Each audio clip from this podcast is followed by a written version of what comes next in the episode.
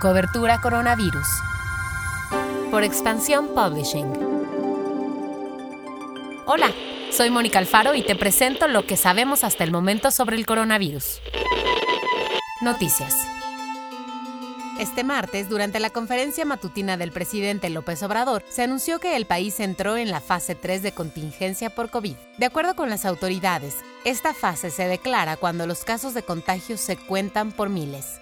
Estamos en la fase de ascenso donde se acumularán un gran número de casos de contagios, de hospitalizaciones, pero debemos seguir manteniendo la Jornada Nacional de Sana Distancia, dijo el subsecretario Hugo López Gatel.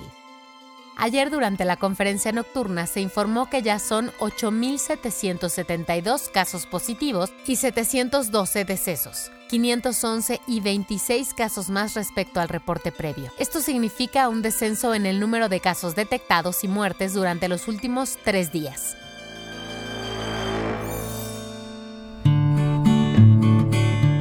Hasta 6.200 presos podrían ser liberados tras la aprobación de la ley de amnistía. Después de más de cuatro meses en la congeladora, ayer el Senado aprobó con 68 votos a favor, 14 en contra y dos abstenciones la ley de amnistía con la que el presidente busca que se liberen a presos que hayan cometido delitos como narcomenudeo, robo simple y aborto. Pero a pesar de que la ley se ha presentado como una medida contra el contagio de COVID en las cárceles, las liberaciones podrían tardar varios meses, pues el Ejecutivo Federal debe crear una comisión especial y el Consejo de la Judicatura debe nombrar a los jueces que analizarán cada caso. Otro tipo de presos que el gobierno federal está buscando librar son los adultos mayores. El consejero jurídico de la presidencia, Julio Scherer Ibarra, explicó que independientemente de la ley de amnistía, el Ejecutivo está promoviendo la preliberación de presos de más de 65 años que hayan cumplido al menos el 70% de su condena. Estos serían alrededor de 400 personas. Scherer aclaró que no será beneficiada ninguna persona que haya cometido algún delito de sangre o contra la salud.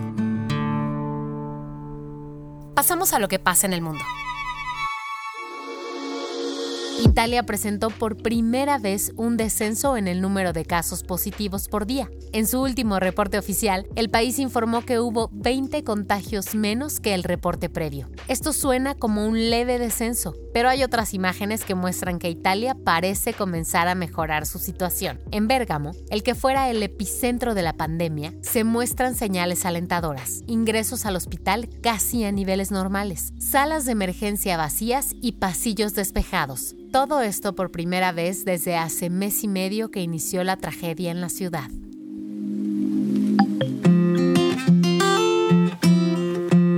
Director y productor Ryan Murphy lanza su nueva serie, Hollywood, basada en un 50% en la vida real, dijo él mismo al New York Post. Este trabajo del creador de series como Glee, American Horror Story, Nip Tuck y Pose se ambientará en la época de oro de Hollywood y tendrá como protagonista una estación de gasolina que funge también como un peculiar prostíbulo. La serie promete apariciones de estrellas como Anna May, Vivian Leigh, Rock Hudson y George Cukor. La podrás ver en Netflix a partir del primero de mayo.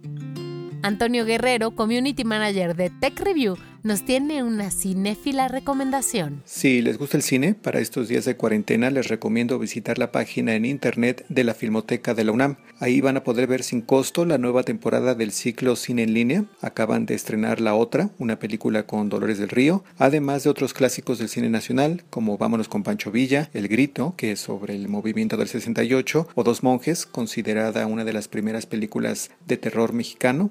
Tienen además cursos de cine en línea gratis también y pueden recorrer el Museo Virtual de Aparatos Cinematográficos. Prepárense las palomitas y conéctense a www.filmoteca.unam.mx.